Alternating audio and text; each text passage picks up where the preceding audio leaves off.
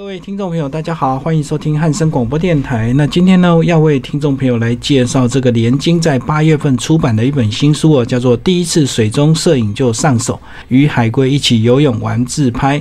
然后呢，这本书的作者呢叫严孝珍 Vanessa。然后呢，他目前呢在冲绳工作，然后刚好这段时间回来台湾来，也是顺便宣传他的新书。Hello，Vanessa，好。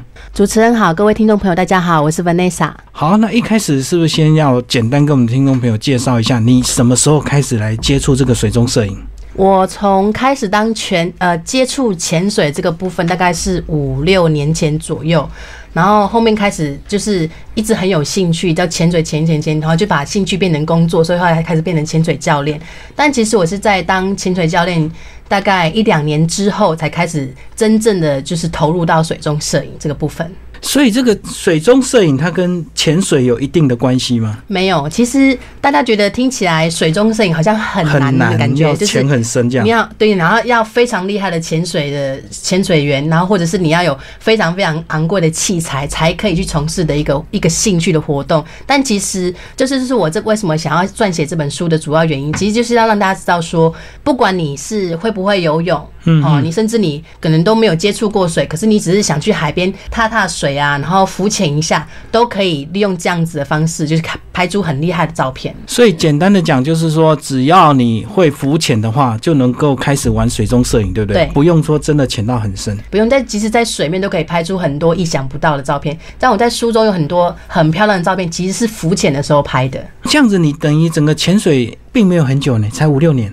潜水并没有非常久，对，跟其他很多像台湾很多很资深的潜水员、潜水教练他们来看，他们可能都有十几、二十年以上的经验，所以我每我都觉得我在他们面前都觉得这个还是个菜鸟。可是你居然能够在冲绳去当潜水教练潜水教练其实是只要你像，其实我接触潜水的时候就已经是个工作了，就是我从潜水的实习生开始接触潜水，是从我第一次潜水，它就已经是属于是我工作的一部分，所以我每天都下水。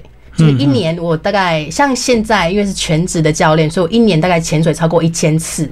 但从我刚刚开始接触潜水的时候，我一年也潜水超过五百次。虽然那时候当助理，还是要每天跟着教练一起潜下去，对，就是去服务客人，就对，在水中可能辅助教练啊，或者是在旁边就是只是当实习这样子。所以当时就已经就是虽然潜水的年资很少，可是潜水的次数是蛮多的。对，然后潜水久了，当然就会想要把照片拍下来。对，就像其像女生啊，特别女大家都很喜欢玩拍照啊，自拍啊，拍风景啊，特别是现在手机拍照这么的方便又。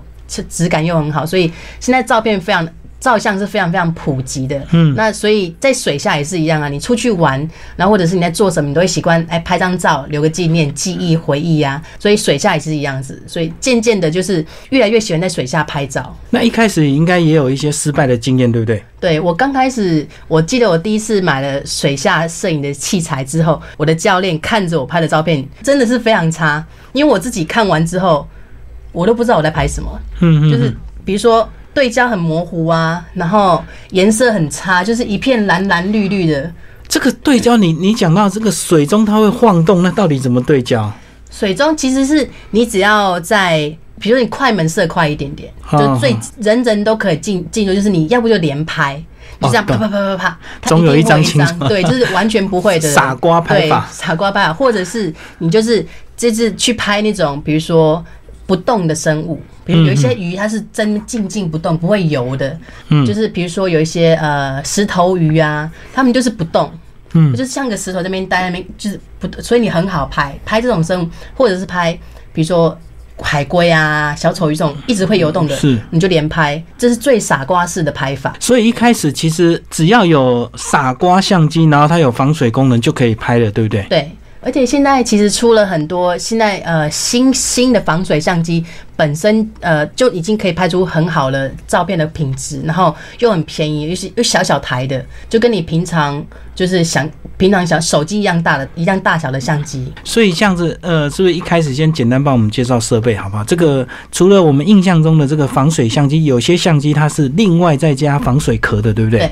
那这个差异在哪里？差异啊，其实是我，如果是以前的话，我当然会比较建议你，就是你就是买一台相机，再去加购那个防水壳，那它的品质比较好。但是现在因为相机防水相机的市场越来越大，因为玩水的人变得比较多，拍的很所以多了，嗯。对，所以防水相机本身的品质就已经很好了。所以因为因为我自己第一台相机就进水了，所以你是第一台相机是相机加防水壳，，对，然后那个时候是壳的问题吗？是壳可是应该是我照顾不当，因为当时照相水下摄影并没有那么普及，所以你想要找找资料，网络上找资料，或者是你去问人都比较难，所以那时候我就除法炼钢啊，自己自己觉自己看稍微看一下旁边的人，但这旁边又没有什么人可以可以问。厉害的人可以让你问，大家都是自己摸自己学，所以其实当时我有非常非常多的朋友跟教练，他们相机都有进过水。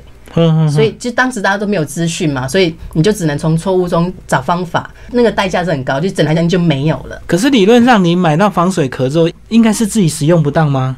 要不然理论上那个防水壳应该可以达到防水的效果啊。防水壳有防水的效果，但是如果你使用不当，就是比如说你根本没有关紧，那就是人。其实防水壳是人为造成进水的原因比较多。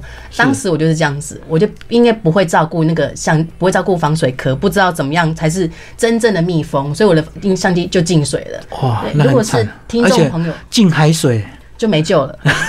想修。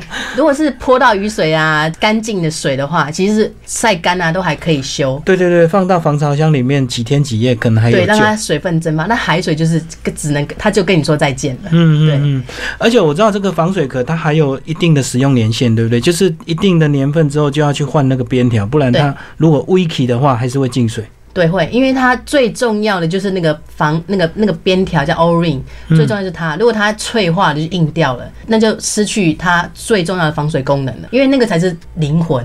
对对对对，如果你那个防水条已经不能用的话，你一下水很明显，因为下去会有水水下会有水压嘛，对马马上一下去就会进水了。这样子，你总共失败过几台才有到今天能够出这样的一本书？我失败过两台，就是进。前两台都是都是进水。啊，那时候价位怎么样？那时候第一台非常非常贵，哦，因为因为当时的摄影并没有那么普及，所以它的每一台相机都非常的昂贵，特别是壳起跳价都很高，就对。非常高，所以当当时我整个心都这样碎掉了，嗯因为我真是当时是存钱存很久买到了那个相机，而且我用都还没有超过两个月，嗯我的心都当时进水的时候，整个就是晴天霹雳的感觉。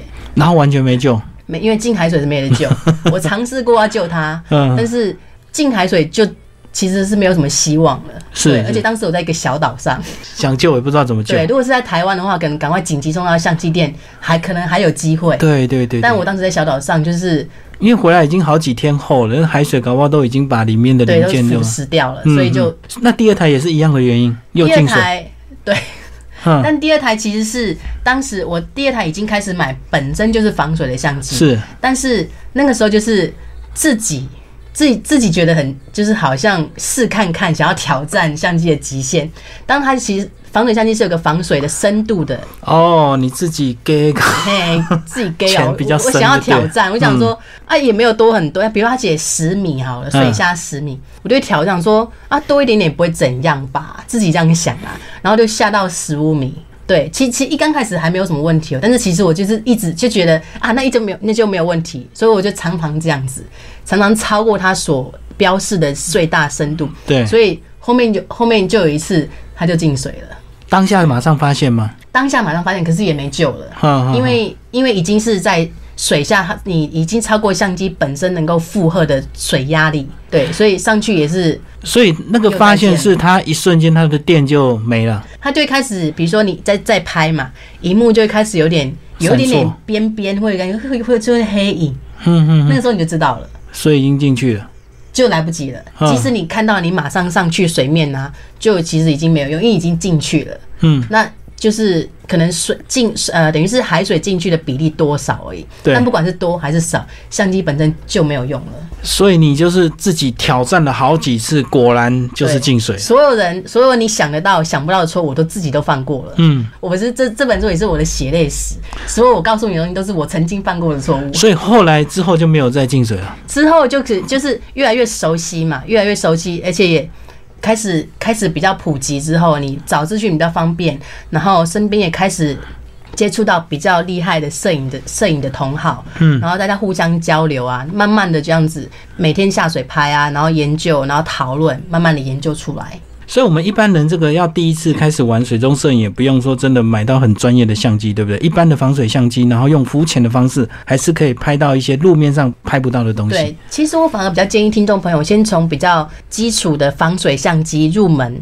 因为现在的相机做的很好，所以即使你是只买比较一般的防水相机，你都可以拍出非常非常好的效果。因为确实这个。下到这个水里面拍到的东西就是不一样，对不对？对。那像我们如果玩相机，我们在水面上往下拍，其实怎么拍都还是很难克服这个水面上的一些光泽的波动，所以很难拍到水底下的一个东西啊。对，水下跟即使是水下两三米跟水面呢，就已经有很大的差异性了。所以这样子，那个是不是帮我们介绍一下这个市面上一些比较？他们可能听众朋友可能比较会常接触到的一些防水相机，好不好？大概什么样的品牌，它有什么样的一个功能？应该都每个品牌都有一些它的一些单独的一个特色吧？对，现在比较大呃，比较比较大家常常见到的牌子，比如说 GoPro，这是非常非常有名的小型的运动相机。好，这个大家可以作为参考。所以 GoPro 都一定防水吗？GoPro 最新的 GoPro 本身机机器就防水哦，那以前的是你必须要机器加上防水壳。当然它有，它其实它现在最新的这一款，它也是机器本身防水，但深度有限制。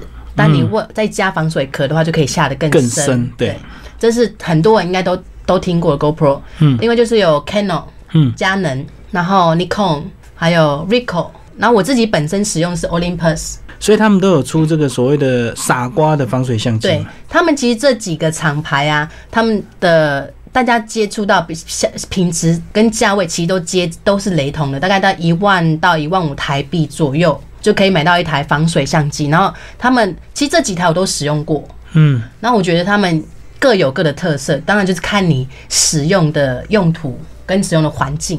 那假如说这个硬体差别不大，那拍出来的照片会很明显的展现不同的特色吗？就是不同的牌子拍出来的东西就是不一样。对，这五个厂牌出的相机功能感觉上好像差不多，是，但是实际拍出来的照片跟影片的效果，你一对比都可以很明显的比较出来它的差异性。所以就很也很难建议，对不对？就是看你喜欢什么质感，你就买买买什么样的相机这样。应该说是看你玩的运动是什么样。比如说像是 GoPro 啊，就是比较建议你是用水上运动，比如冲浪啊这种，你手无法无法去手上拿一个相机慢慢拍快速移动的，那这种像冲浪这种就非常非常适合 GoPro。那其他几台相机可能就比不上它。但如果你是要做潜水的话，我就觉得 Olympus 的相机它的水下的照相的品质，潜水来讲它是比较好的。嗯嗯，那如果是一般，比如说浮潜啊，方便性来讲的话，Ricoh 啊，还有 Canon 或者是 Nikon，这个词就是浮潜就很适合。但如果深潜的话，可能在某个深度之后，比如十五十五米以后，它的差异性就会出来了。所以其实是看你使用。如果你只是在海边，比如说浮浮潜啊，然后你只是偶尔才使用到一次的话，你可能就可以选择哪几种。然后你常常潜水。对的，你可以选择哪一种？那或者是你是玩极限运动，你喜欢滑雪、喜欢冲浪啊、风帆这种，那你可能选的又不一样。好，那这个我觉得买相机都简单了，花钱就有；那拍也简单了，反正浮潜就能拍了嘛。那重点是拍完之后要不要做一些基本的保养？呃，相机本身，特别是防水相机。一定要做保养，嗯，就是你在使用前、使用使用过程中间，然后比如说两中间休息一下，然后还要再下去玩水，那中间还在继续使用，跟使用结束完之后当天，你都有很多的清洁跟保养都要做。可是理论上，这个防水相机不是它都已经封起来了嘛？那像我们相机一般使用完了就是放进防潮箱，就这么简单。那你说这个呃防水相机它还要做一些什么特殊的清洁吗？防水其实跟路上的相机差不多，路上相机就是比如说你使用，比如说你去一个风沙。风大啊的地方，你回来就一定会把相机表面的灰尘清干净，才放进防潮箱。对，那防水相机是也是类似的，虽然它整台是密封的，可是你放下水之后，就海水会有盐分，所以上来之后，其实最重要的一件就是先把盐分冲干净。所以再用干净的水先冲掉。先把表面的盐分切了，不然如果你整台相机拿上岸之后，就放在那边，等它随着这样风干之后，海水里面的盐的盐分就会结晶，留在那个壳上面或者相机上。那那个时间久了，它就会那个盐分其实是会腐蚀相机本身或相防或防水壳的。跟牙结石一样，对，牙结石就会侵晒珐琅质这样。对，所以你如果一直这样子的话，久了，然后你就忽然突然就有一天发现说你的按键不会动，嗯你卡盐了。对对对，所以基本上这个先用干净的水清洗之后，再做基本的这个防潮的功能，这样子就可以了。对，把清洁啊、保养的的动作都一定要做。好，那这个简单的这个设备介绍完之后，再来就是我们到海底到底要拍什么？这个浮潜跟潜水有不同的生物可以拍，对不对？对，浮潜呃大同小异，我必须说大同小异，因为鱼嘛，鱼就是它会游上去也会游下去，所以并不是说你只浮潜只拍得到什么生物，嗯，但地点比较重要，啊，国家跟地点差异性比较大。好，那我们就就台湾好不好？台湾有哪一些比较比较优质的这个能够玩这个水上摄影的一个地方？台湾的话，所有的离岛都非常好，比如说蓝屿、嗯绿岛、小琉球，然后还有最近最近非常非常热门的澎湖，嗯，好、这些是我很推荐大家去的，因为每个小岛都有一个很特很特色的东西，比如说小琉球，小琉球是大家可能不知道，小琉球是全世界海龟密度最高的岛屿，哦，所以很容易拍到海龟所以。如果想如果你想要看海龟，你个不用出国，你就去小琉球，你一定看得到。他们现在已经百分之百保证你看得到了，因为是真的太多了。就即使你是没有下水，在岸上都坐在那边。你都看得到海龟游上来，嗯更何况你浮潜还真的已经下到水了，你一定可以看到海龟，保证。所以想要看海龟，去小琉球；想要跟海龟自拍，去小琉球，绝对不会失望。而且海龟游得慢又容易拍，对不对？。对，然后它应该不会怕生吧？呃不，像鱼这样子，你一接近它就游走。小琉球的海龟是我看过最不怕生的，这嗯这是真的。像我在很多地方潜水啊，像冲绳、马尔地夫啊、帛琉啊、菲律宾这些地方，通常海龟是看到你就是越大只的海龟越越不怕人。但是，小琉球的海龟是，它就是都不怕人，他们可能太习惯了，习惯看到人，每天都有很多游客去嘛，然后他们就是凯洛看到就是静静的做他的事情，静静的吃他的东西，静静的游，可能就停那边休息，他你跑过去旁边跟他拍照，他也不管你，而且我们台湾好像也没有吃海龟的习惯吧？对，台湾没有，所以呃，就是这样。小琉球本身海龟保育是很早之前就开始了，嗯，所以他们真的是富裕有成。必须，我真的觉得他们做他们做的非常好。因为我第第一次去小琉球的时候，当时他们就讲说，小琉球有很大的机会看得到海龟，但当时大概百分之四十到五十。嗯，对，那现在他他们可以非常非常骄傲的告诉你说，你一定看得到海龟，几只而已。因为也慢慢感受到这个保育好海龟之后，其实相对的这个观光客就会多嘛，对潜水客就会去了。嗯嗯，然后很多人也会因为想要说，就是想要看看，因为很多人会想要看海龟，这这是它就海龟就是有个莫名的魔力，就是你觉得就是很想要跟他看看它这样子，看到鱼好像感觉没什么，看到海龟就好像很很惊讶，我觉得好像。是这样子。看到嗯给你看到一只一只热带鱼游过去，你就觉得哇，可能就是。看到鱼这样子，但不会有特别的兴奋感，对对但你看到海龟，你就会觉得，我这辈子最想要看的就是海龟。我常常听到客人这样跟我讲，他们说我每次下水都很想要看海龟，可是我从来没有看过。而且海龟两个字，但是海龟有很多种类。对，我们常听的绿蜥龟啊，什么格龟啊很多，对对不对？所以这个不同的海龟又有不同的一个乐趣啊。对嗯，所以台湾其实很多离岛啊，都有各有各的特色。比如说绿岛，绿岛就是珊瑚礁非常非常的漂亮，对，软珊瑚，就是你看到这样《海底总动员》那个珊瑚会这样飘飘飘，颜色很多，是是是那那种软珊瑚在绿岛非常的多。然后就是你这样眼睛打开就觉得哇，好像到了水下的森林一样。嗯嗯，那蓝屿就是看地形，你就看到你看到很多硬式的珊瑚，像石头啊、尖尖啊，也是一大片。好好好，然后你看那个地形啊，然后澎湖就是看鱼群，鱼群，对，鱼群。当然我自己本身还没有在澎湖潜过水，我有几个朋友在澎湖工作的，他们说澎湖在水下的水下的景色啊，鱼群的数量是比国外还要好的，就是密度高。密度高，鱼群鱼的种类多，数量多，嗯嗯嗯。然后保护的也很好。那像台湾本岛嘞，是不是就是垦丁这样子，或者是龙洞？台湾本岛的话，当然如果你时间允许的话，我会比较建议你去离岛、欸，哦，还是对离岛好？因为当然垦丁或者是龙洞这些北部跟南部，他们都还是有各有各的特色。是，对，只是如果你是去特别想要看什么，如果你只是第一次潜水的话，可能去那边垦丁啊或龙洞啊还可以，但是你慢慢慢慢慢潜水久了，你会发觉，哎、可能想想要满足你的东西不不够多。那我们刚刚也介简单介绍完这个水中摄影的一些基本的这个呃相机嘛，吼，那它有没有像我们这个陆地摄影这个单眼那么复杂，可以加属很多这个附属功能的一个配件？那水中摄影的相机还有什么配件可以加吗？水中摄影的相机的配件可多了。哦，真的啊，对，你想你想得到想不到的都有，比如说水中水下最重要的就是灯光颜色，补光，对，哦所以你可以加加两个灯，所以有时候你在看到那种电视啊、国家地理频道啊，或是 Discovery 那些摄影师。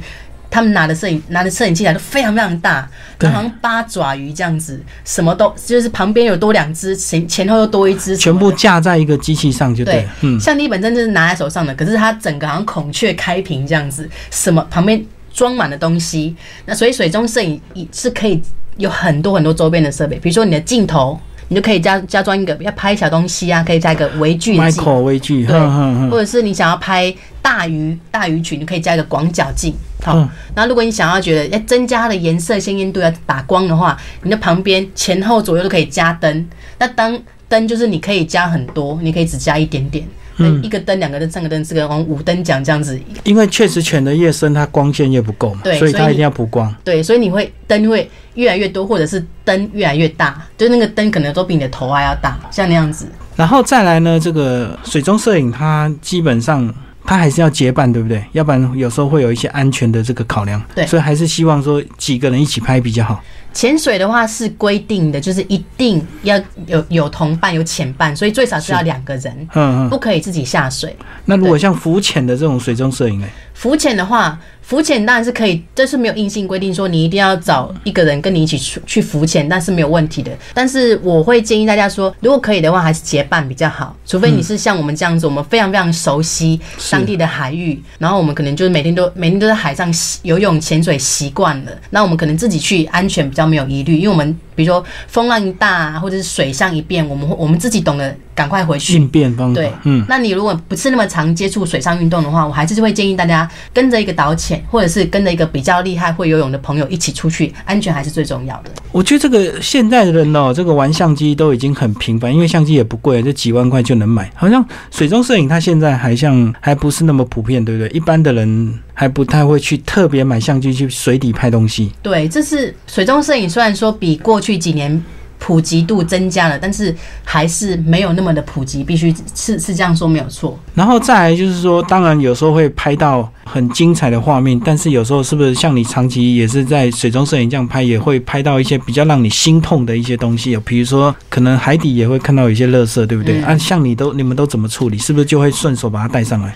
我们其实，在水下看到垃圾，这个这个真的是我们非常难过，可是又不知道该怎么处理的。因为无法无法根源的解决啦。我们通常下去的时候，比如说我们看到看到垃圾能够带上来，我们带上来。小的就顺手小的就会比如说一直往自己自己自己往口袋里面塞塞，可是嗯上来之后整个整个衣服里面都是垃圾，对。嗯这是我们这是我们，可是一个人能够做的真的是有限嘛。嗯，对，然后我我记得我在真的比较难过的是，比如说看到那些垃圾危害到水中生物的生命，哦，吃进去或者是怎么样？吃进去，比如说海龟啊被渔网缠缠住，啊，对对，嗯嗯，然后或者是呃珊瑚把垃圾那个，比如说布袋啊、塑胶袋，把珊瑚整个秘密的包住，盖起来。那珊瑚就不能呼吸。嗯嗯那像这样真的是我们我们看到是最难过的部分。但如果只是乐色，我们在沙地上的时候，我们就赶快捡起来就没事。你有没有看过最夸张的乐色是什么？最夸张的哦，渔网。就是很大片的渔网对，然后那那种那么大型的垃圾是我们我们没有办法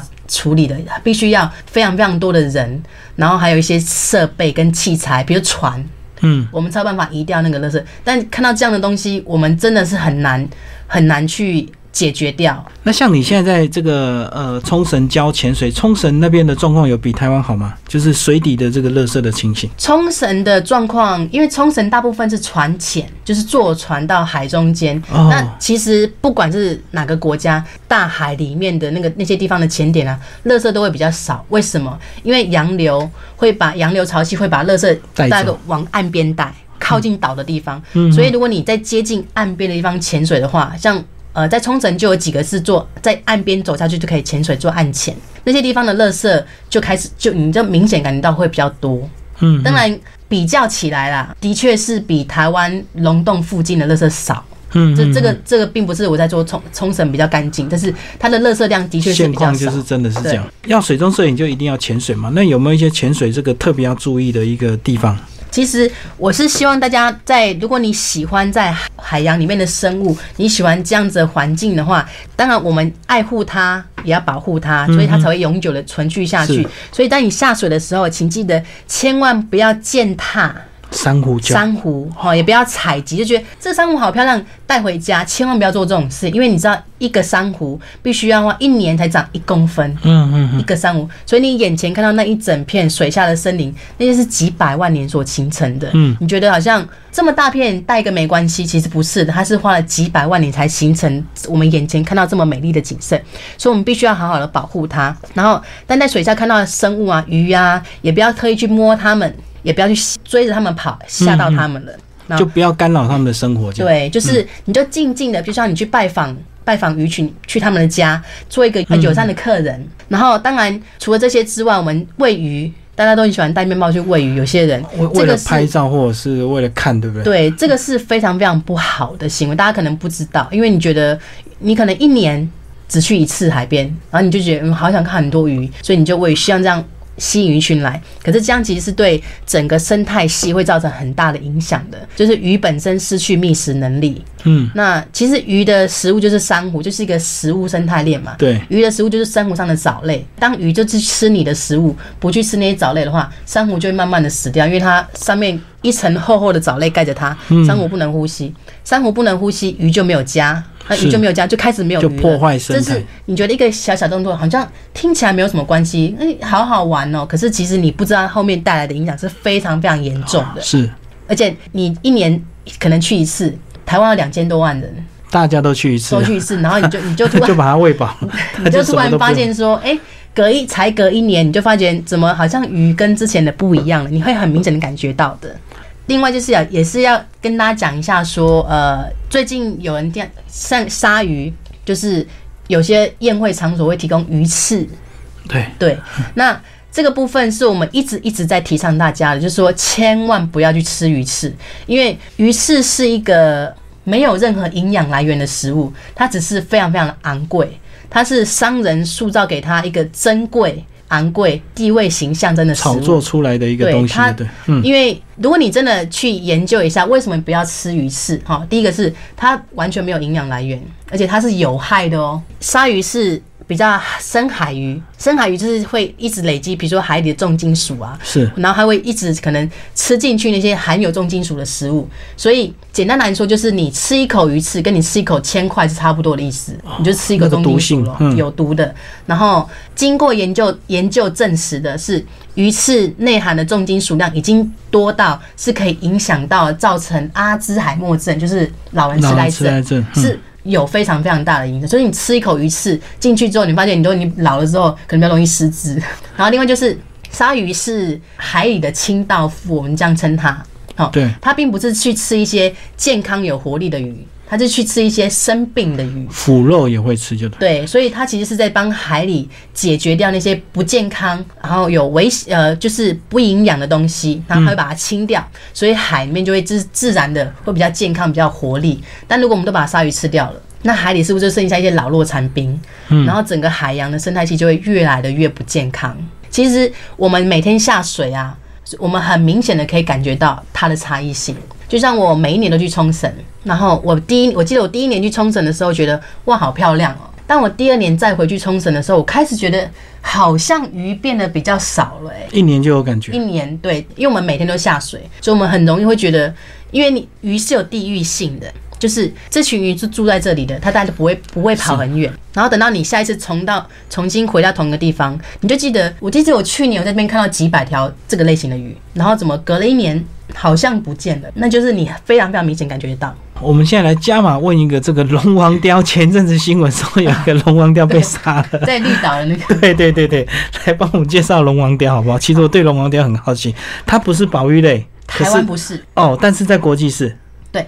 那为什么我们的法条会跟国际很落后？台湾其实是非常，就是在保育这一块真的是比较落后的，做比较慢就对，对。即使是像东南亚这些地方，他们的保育的这些条款都比我们严苛非常多。嗯，好、像龙王鲷就是简称有人叫苏美鱼，它是一种在国际上认定为濒临绝种保育类的鱼种，哦，所以就是你不能捕它，捕它，你也不能吃它，你只能看着它而已。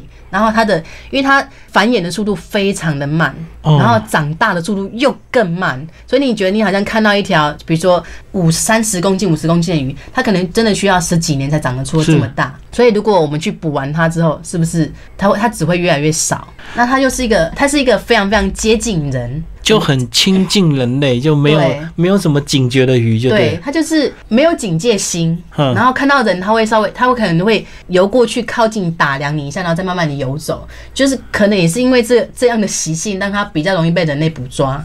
然后是不是也是因为它吃它的鱼比较少，所以它感觉它先天就比较没有那种警觉它的天敌的确是比较少，哦，然后它所以它对，它又比体型比较大。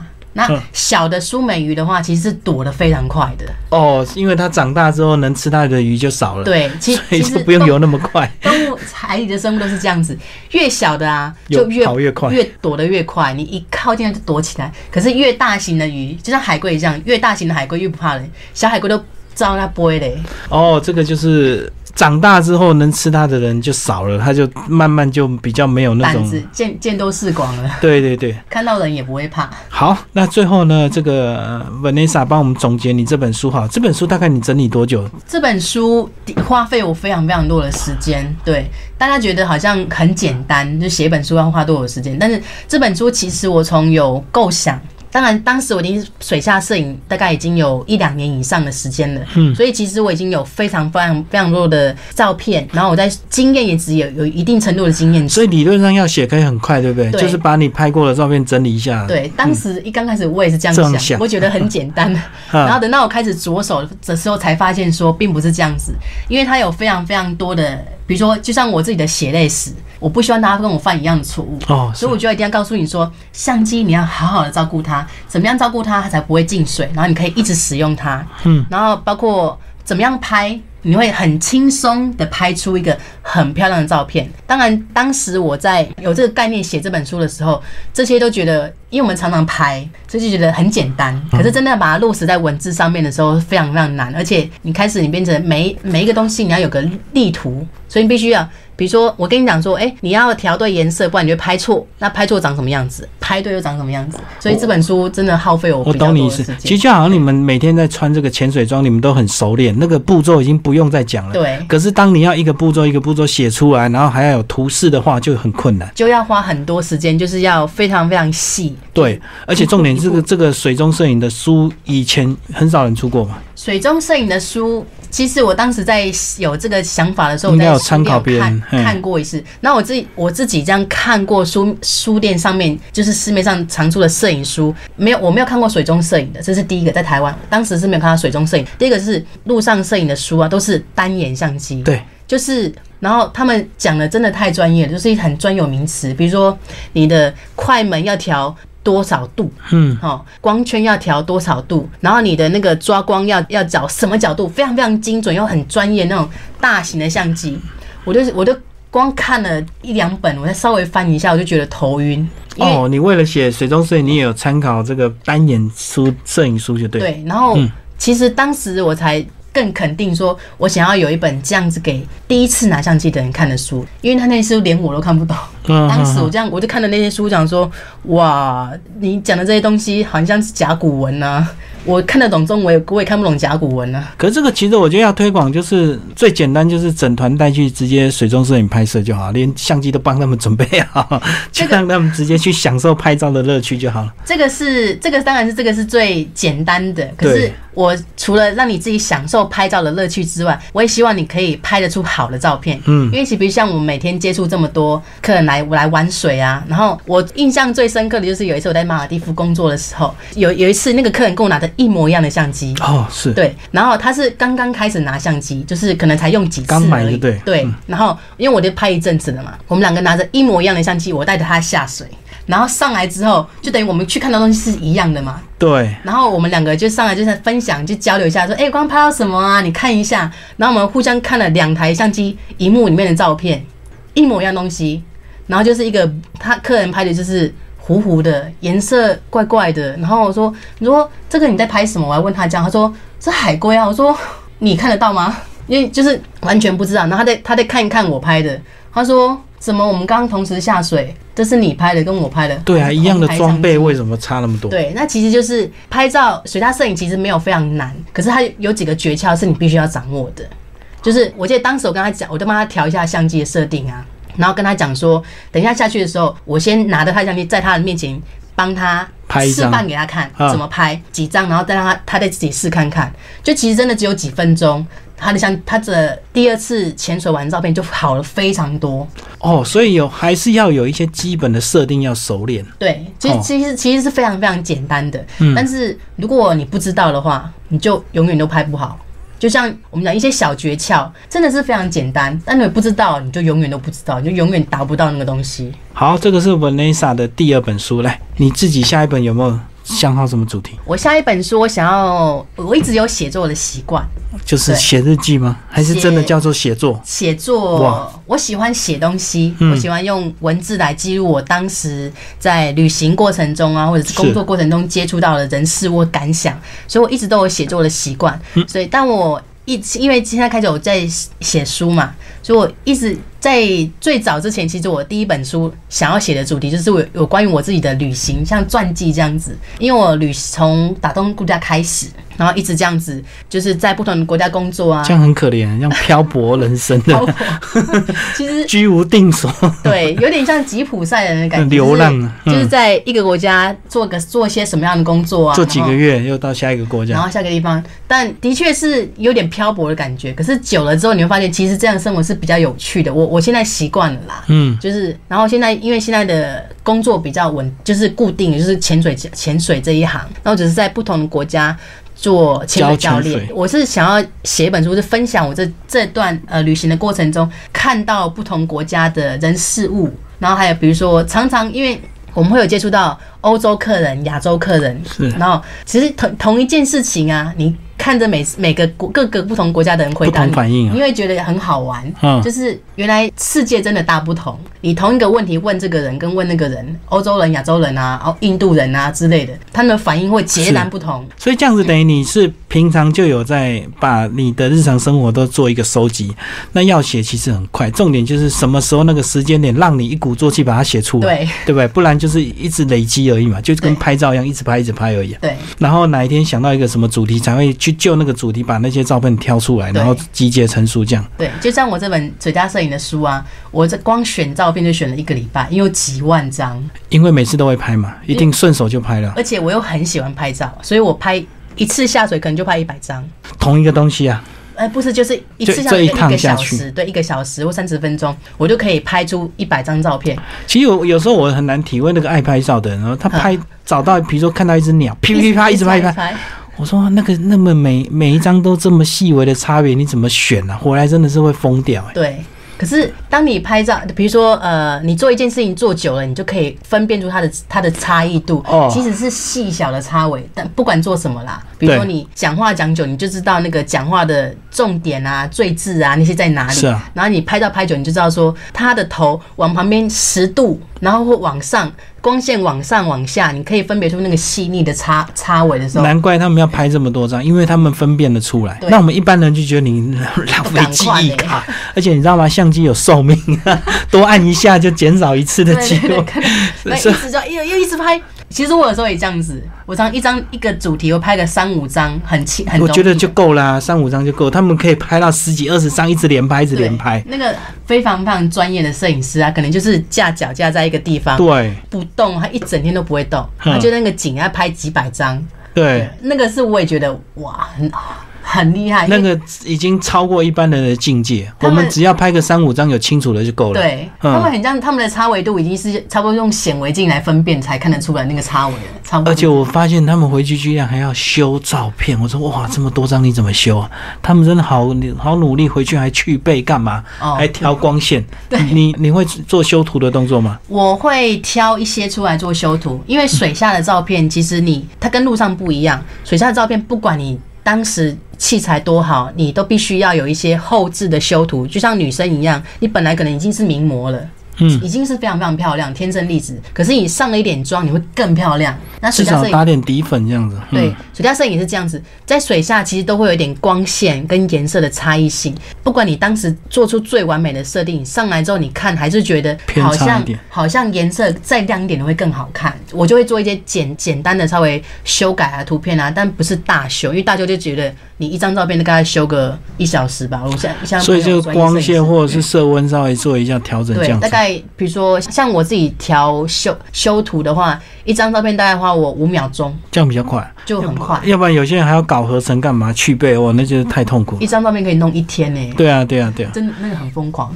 好，我们今天为大家介绍是联经出版这个八月份的新书啊，与海龟一起游泳玩自拍，第一次水中摄影就上手，是我们这个资深潜水教练 是不是自己心血，然后报废这个泡汤了两台这个相机之后写出来的这本书。最后跟我们介绍一下，如果听众朋友对你有兴趣，想要跟你互动的话，你自己也有经营粉丝页，跟我们介绍一下好吧？然后你大概都分享什么讯息？我自己有一个个人的粉丝专业叫 Vanessa 前进世界，潜是潜水的潜，就跟我的工作非常的接近，嗯就是 Vanessa 前进世界。